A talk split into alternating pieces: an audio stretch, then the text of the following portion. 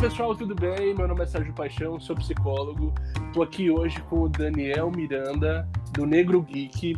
Ele que é um especialista em HQs, cultura geek, cultura pop, para um papo bem legal, bem divertido interessante sobre o mundo das HQs e a psicologia. Olá Daniel, tudo bem? Fala, Sérgio, tudo jóia? Prazer estar aqui, obrigado pelo convite. Queria que você comentasse um pouco pra gente é, como que você enxerga esse universo geek hoje, como você enxerga o super-herói, o, o, papel do super-herói dentro desse, desse universo, e o que, que você acha disso tudo, da, da, das produções hoje, o que, que você recomenda, o que você não recomenda. Eu faço terapia há muitos anos, né? Então, eu observo hoje em dia os quadrinhos, né? Na verdade, eu observo tudo à minha volta com essa percepção de que às vezes existem relações doentes, existem pessoas com comportamentos é, que poderiam ser trabalhados, com sentimentos que poderiam ser trabalhados, né? E como que isso se reflete às vezes na, no dia a dia das pessoas. E é óbvio que isso se reflete também é, nas leituras que eu faço, né? Esse olhar se reflete também nas leituras que eu faço. Bom, eu hoje, no Instagram ali, eu me posiciono muito falando sobre quadrinhos, mas às vezes eu também dou uns pitacozinhos em, em séries e filmes, e música e etc. Mas o meu grande foco mesmo são os quadrinhos, tá?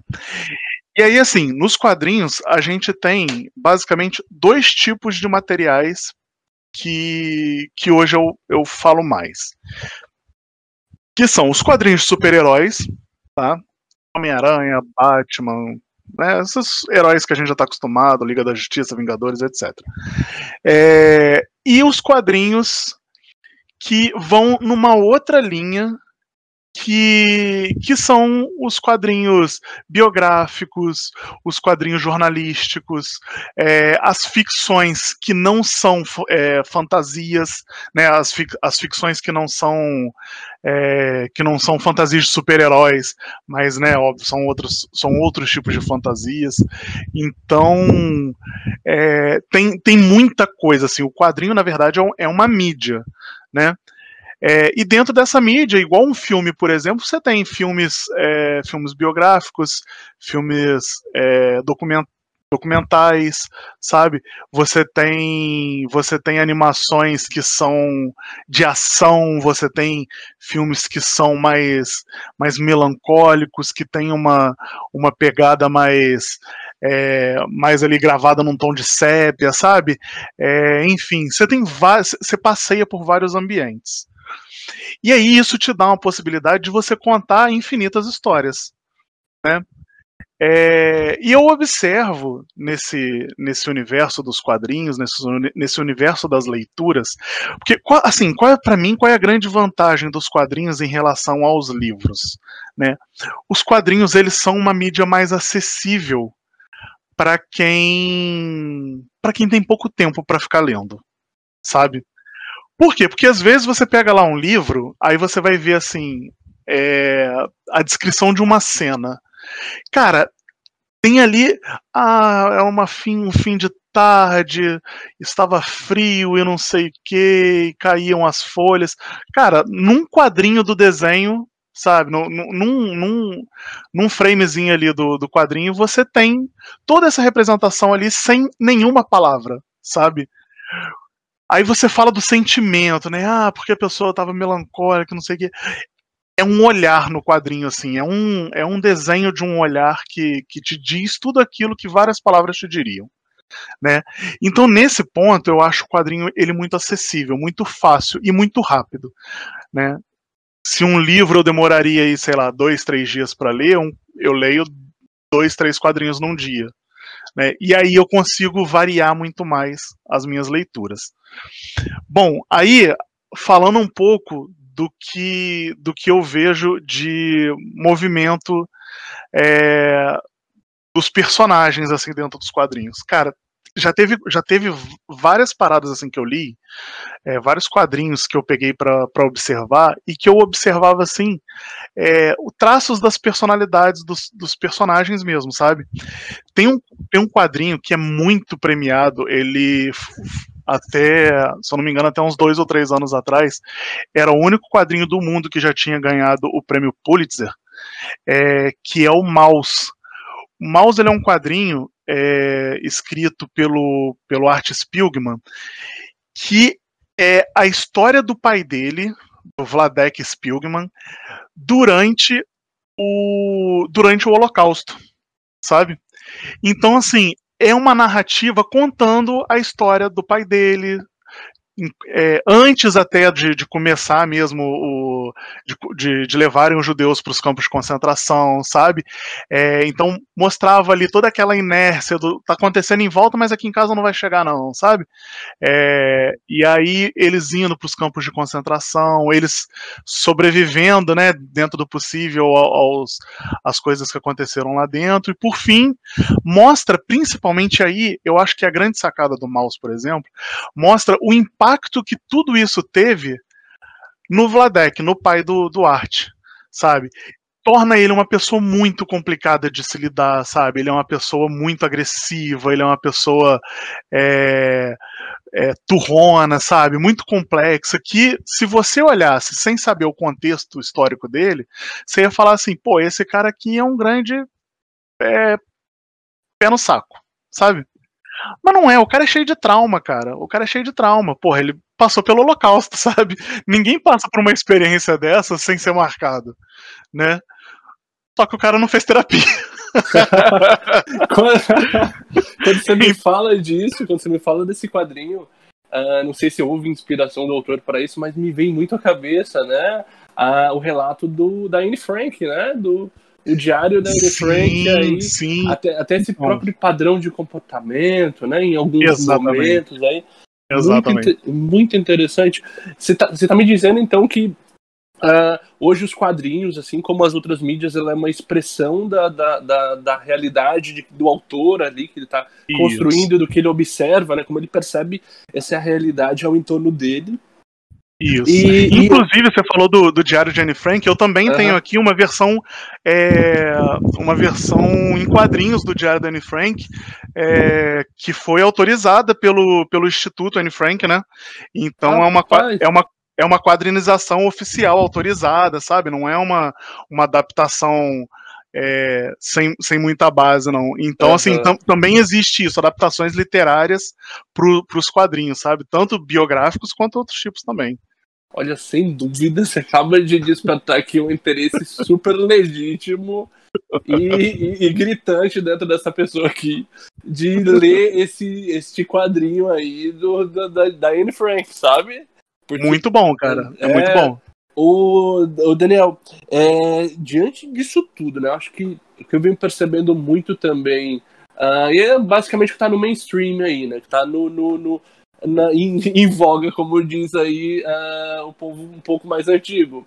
É, super Cara, os super-heróis é, é muito engraçado. Eu ontem eu tava assistindo o, aquele, o primeiro episódio da, da nova série da Marvel lá, o Falcão e o Soldado Invernal. E aí, cara, eu tava fazendo.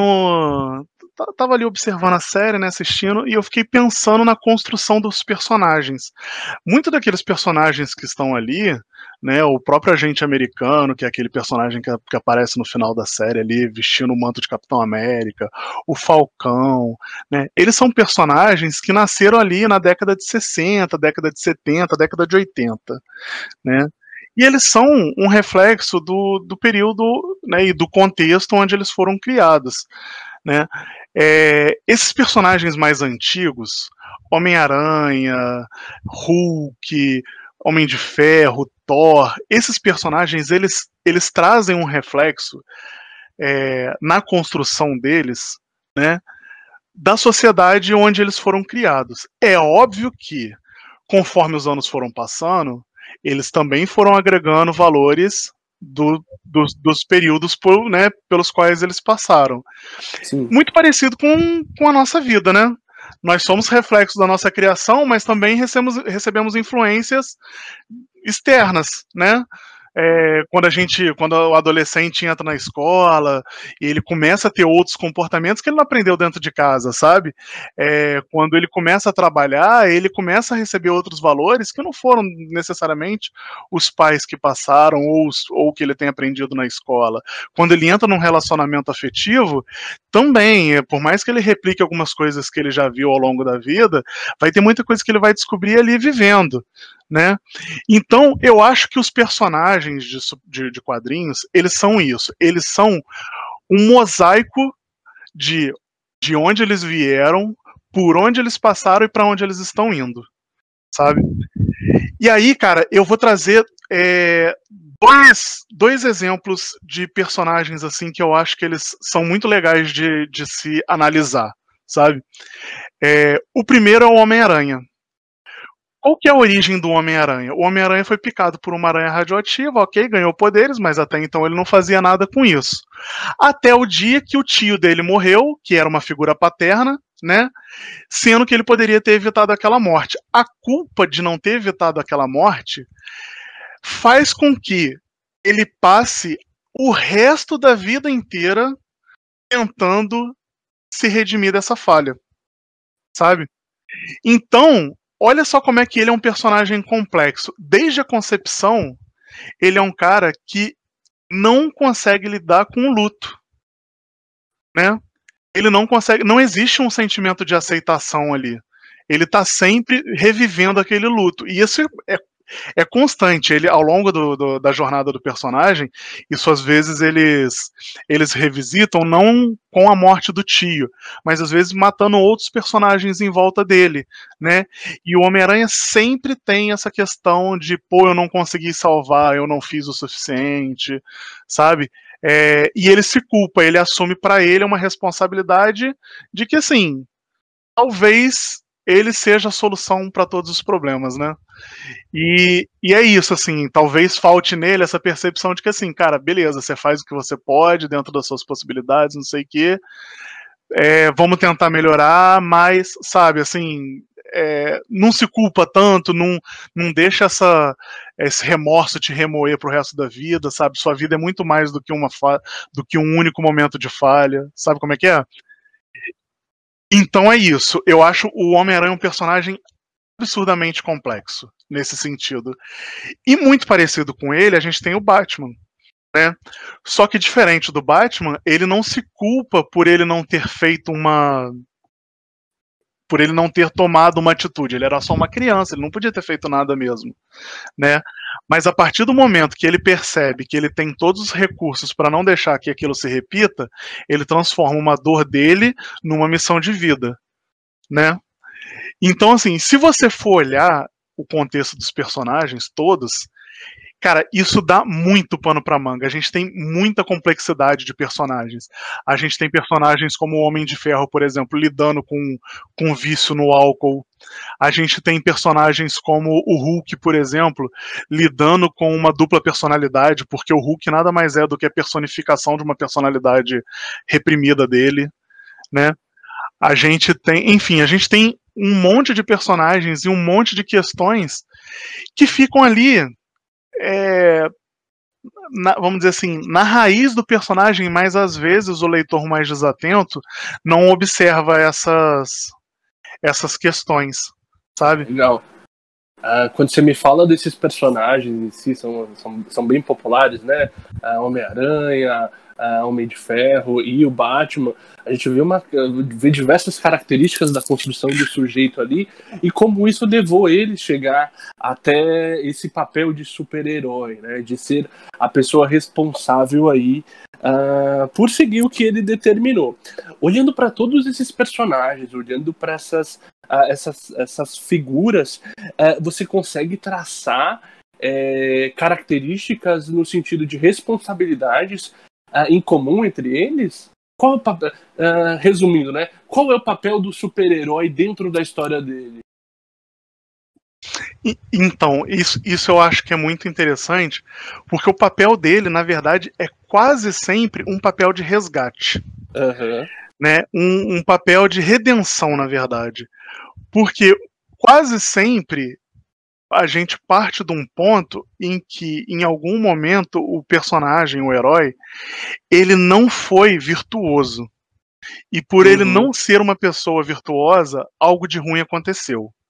Uhum. Ou ele percebe que ele tem umas tem possibilidades e que a omissão dele já é uma forma de ele perpetuar problemas da sociedade em que ele está é, em que ele está inserido, uhum. né? É, então é isso, assim, por exemplo, um personagem igual o Superman. É, o Superman ele é um personagem que inspira, igual o Capitão América, né? Ele é um personagem que a gente chama de personagens inspiradores, né? Tanto que tem até aquela questão das poses deles, assim, né? Que eles eles estão sempre em poses mais mais autoafirmativas, né? Uhum. É, de peito estufado, queixo levantado, sabe? Não no sentido de, de petulância, mas no sentido de, olha, eu tô aqui para inspirar vocês, né?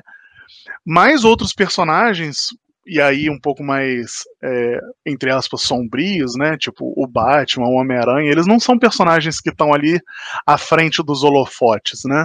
Eles uhum. são personagens que eles lidam com essas questões de, olha, eu tenho possibilidade de fazer alguma coisa e eu tenho duas opções. Ou eu faço alguma coisa e tento melhorar, o ambiente onde eu estou inserido, ou eu sou omisso, e aí eu assumo que eu estou satisfeito com a sociedade como a gente está. É, quando você me fala uh, disso, dessas características, né, dos personagens em si, uh, por vezes parece destoar um pouco de algumas produções, não recentes, mas produções um pouco antigas, uh, de super-heróis. Né? eu tinha até certo tempo uma percepção mais esvaziada do super-herói. Não é? Ah, daquele, isso é comum você ouvir em outros discursos também, de que ah, super-herói é só um cara com superpoder que vai lá, faz alguma coisa, salva o mundo e acabou. Né? É aquele, basicamente aquele discurso: é um pássaro, é um avião, não, é um super-homem. né? É, e hoje houve essa transformação. Né? Uh, e quando a gente, e quando eu falo, por exemplo, desse super-herói, que é visto até é, por mim e por algumas outras pessoas até um certo tempo como vazio, uh, porque eu não sei de onde veio, talvez de uma construção social, mas onde as características positivas dos super-heróis, ou seja, os seus superpoderes, são muito mais evidenciados do que isso que você está me trazendo aqui, sabe? Uh, da uhum. construção uhum. de como, por exemplo, o Batman lida com as questões dele, dele e ele vai para frente aí fazendo aí uh, de Gotham City o seu palco e a, a, a sua vida. A, tem muita obra falando isso mas na grande maioria das vezes a interpretação que ouço e que vejo uh, por vezes é mais esvaziada né? Uh, e jogando para um contexto nosso por exemplo do nosso cotidiano tem um, um significante um, um um, uma palavra que você trouxe aqui muito, muito interessante que é a culpa. Né? Quando você fala, por exemplo, do Homem-Aranha. Ah, o Homem-Aranha ele lida com as, com as questões dele, com a culpa dele, e assim ele vai negociando com si dentro da, da, da obra. É, quando a gente fala, por exemplo, de super-herói, muitas vezes, para a grande massa, para as pessoas, uh, e para até quem está assistindo ali, ver aquilo como espelho, poucas vezes ela vai, ah, eu quero ter essa culpa, sabe? Mas fica, olha, eu quero ter esse superpoder, uhum. eu quero ter essa super força. Uh, e alimenta consigo, consigo também essa questão da culpa, sabe? O super-herói vira esse ideal de, de, de pessoa, de comportamento a ser seguido, né, desconsiderando todas as fraquezas, uh, e utiliza-se como uma, um balizador para cobrança, sabe? De que, poxa vida, né? Uh, eu preciso, a construção do ser humano hoje, a construção do indivíduo hoje, favorece muito isso. Ah, as pessoas precisam lidar com tudo, as pessoas não podem falhar, as pessoas não podem sentir por vezes, né? Uh, precisam ser uh, invulneráveis. Não é muito herança desses grandes superpoderes que, que tem aí, né? Talvez por ser uma representação também da, da sociedade, do contexto onde aquela obra foi escrita. Mas percebo por vezes que essa construção de super-herói feita só dos superpoderes chama muito mais a atenção do que esse super-herói que tem fraquezas. Como você que está imerso nesse mundo geek, uh, conversando aí com pessoas que estão dentro do mundo e que estão fora, como você percebe que as pessoas veem esse super-herói? Você acha que elas idolatram e direcionam-se mais para os superpoderes ou para esse outro lado que você traz aí da análise, uh, das culpas, do anti-herói e tudo mais? É, ô Sérgio, eu acho que assim, existem várias camadas de in interpretação e entendimento uhum. do, das histórias. Uhum. Por exemplo, quando eu era criança, eu li uma história dos X-Men e eu via lá o, o professor Xavier e os X-Men enfrentando o Magneto e a Irmandade dos Mutantes. Uhum. Para mim, aquela história se resumia em raios ópticos de um lado e o cara saltitante com a língua grande do outro, uhum. sabe? Era um cara controlando o aço e o, é, os metais e do outro lado um cara com esqueleto feito de, de metal, né? Quando eu era criança. Conforme eu fui crescendo, eu fui entendendo, por exemplo, que ali existia é, um paralelo. Né? Dentro de uma mesma raça, você tem diferentes pontos de vista. Então, por exemplo, o, o Xavier ele defendia uma abordagem mais pacífica, é, mais mais parecida com, por exemplo, com o que o Martin Luther King é, fazia pelo movimento negro. Ele não, ele, não, ele não trazia uma política de enfrentamento, né?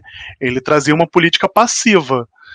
Do outro lado, a gente tinha o Magneto que ele estava cansado, né? Cansado de sofrer, cansado das mazelas de ser é, oprimido só pela espécie, pela, pela raça dele, né? Uhum. Começou pelo fato dele também ter sido um sobrevivente da, dos campos de concentração durante o Holocausto e se perpetuou por ele ser mutante. Né? Então, pô, o cara já, já tinha crescido num, num, nesse ambiente, e aí ele passa a ser perseguido de novo né? E aí ele age de forma completamente oposta ao melhor amigo dele, que é o Charles Xavier. Ele começa a agir é, numa política de enfrentamento, e assim, se vocês vão me atacar, eu vou atacar com duas vezes mais força, muito parecido com o que o Malcolm X fazia, uhum. né? Então, quando eu era criança, eu observava de uma forma. Conforme eu fui amadurecendo, eu fui observando de uma outra forma. Eu acho que existem vários tipos de leitores. A obra é a mesma. Uhum. O texto é o mesmo, o quadrinho é o mesmo, mas existem vários tipos de leitores. Não significa que o cara, né, o jovem, adolescente, ou mesmo uma pessoa mais adulta, que está lendo X-Men a primeira vez e não enxerga é, esse tipo de esse tipo de, de abordagem, né, esse, esse, essa percepção, uhum. ele está fazendo uma leitura errada. Não significa isso. Ele está fazendo a leitura correta, ele só não está fazendo toda a leitura uhum. sabe? Então, o que que eu noto, assim, conversando, conversando com, com a maioria dos nerds, assim, que é isso, se o cara tem um pouco mais de tempo de leitura, né, o, o cara, pô, já, já leu várias HQs dos X-Men, já assistiu os filmes, já assistiu os desenhos, o cara tá chega uma hora que ele cansa só do, dos raios lasers e, e do, do, das manipulações metálicas, sabe? Uhum. Ele quer entender um pouco mais do que está acontecendo ali. Por que, que aquelas pessoas estão sempre lutando? Por que, que elas não se matam e acabam logo com isso? Sabe? Uhum. É, uhum. Por, por que, que existe isso? Por que, que o Batman não mata o Coringa? Né? Uhum. Então eles começam a tentar entender um pouco mais. E aí, quando eles porque isso traz um prazer também pro, pro leitor, sabe? Traz uma, uhum. uma identificação do tipo assim, pô, eu conheço mais esse personagem, sabe? É, e aí, cara, ele vai criando mais identidade com o personagem, e aí ele vai virando até mais fã mesmo do personagem. É, né? olha, olha que legal isso, e qual, como que isso se conecta também com o processo de psicoterapia, sabe? Quando você uhum. me fala dessa jornada desse herói, quando você me fala do, da, da sua própria leitura de mundo, é, eu vejo muito a, a, a jornada de autodescobrimento, sabe? Quando a, a uhum. pessoa inicia ali, ou ela busca a, a psicoterapia, é semelhante a essa leitura inicial, né? Essa leitura de que ah, é só raios lasers, é só tiro, porrada e bomba, sabe?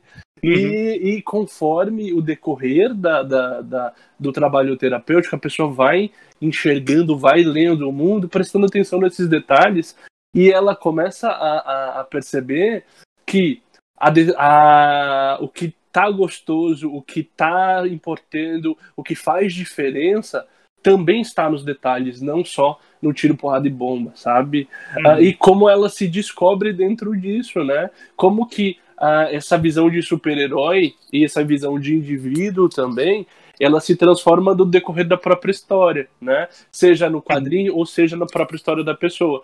É visto-se aí como ou só a, a, fraqueza ou só o superpoder e com o tempo começa a se enxergar o todo e ver caminhos, né? Como você disse, ah, por que não acaba logo com isso? Por que não acaba é... É porque o Batman não mata o Coringa, né? Porque o Batman uhum. precisa do Coringa, né? Ah, uhum. Da, da, mesma forma, todos os contrapontos que nós temos na vida, né? Por que existe tristeza? Ah, porque sem a tristeza nós não, não teríamos a dimensão do que é felicidade, não é? Uhum. Para que insucesso? Ah, insucesso a gente só, só consegue uh, ter a noção do êxito se por algum momento a gente tem noção do que é a falha. Né? Uhum. Né? com culpa, com todos os mecanismos de defesa que a gente poderia ficar aqui dias e horas falando sobre, sobre como esses, esses dispositivos eles também se assemelham uh, com o processo de psicoterapia. Né?